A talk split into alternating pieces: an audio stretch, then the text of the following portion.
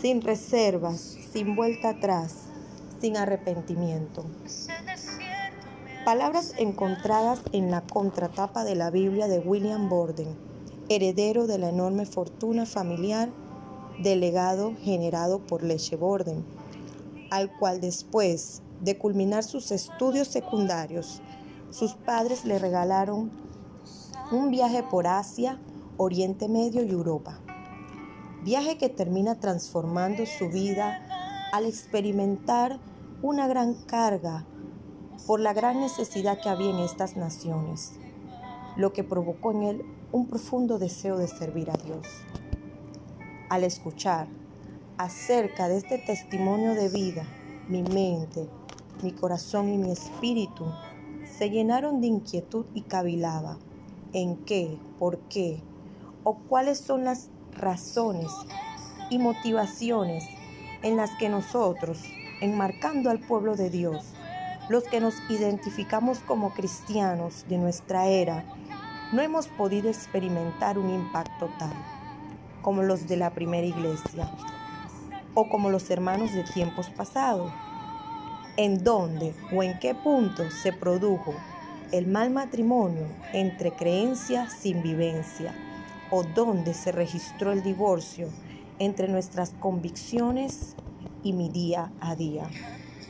En el libro de los Hechos podemos encontrar referencias de encuentros con nuestro Señor Jesucristo, extraordinarios y alucinantes como el del hermano Saulo en el capítulo 9, verso 3 al 6, que dice, según la nueva traducción viviente, al acercarse a Damasco para cumplir esa misión, una luz del cielo de repente brilló alrededor de él Saulo cayó al suelo y oyó una voz que le decía, Saulo, Saulo, ¿por qué me persigues?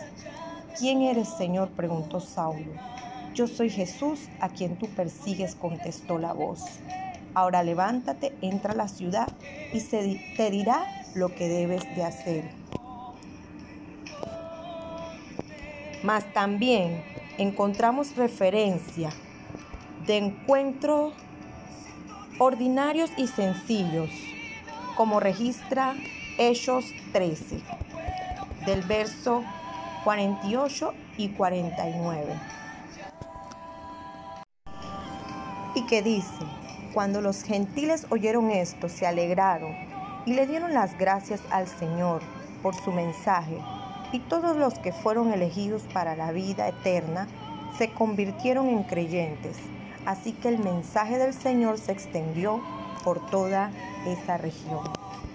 Mis queridos hermanos, mis queridas hermanas, en esta mañana el llamado de nuestro Señor va enrumbado a avivar, a reavivar, a activar, a encender tu conciencia, tu alma y a sacudir tu espíritu porque ninguno de nosotros puede vivir o continuar viviendo una autoproclamada vida en Cristo sin frutos, sin evidencia de cambios y transformación.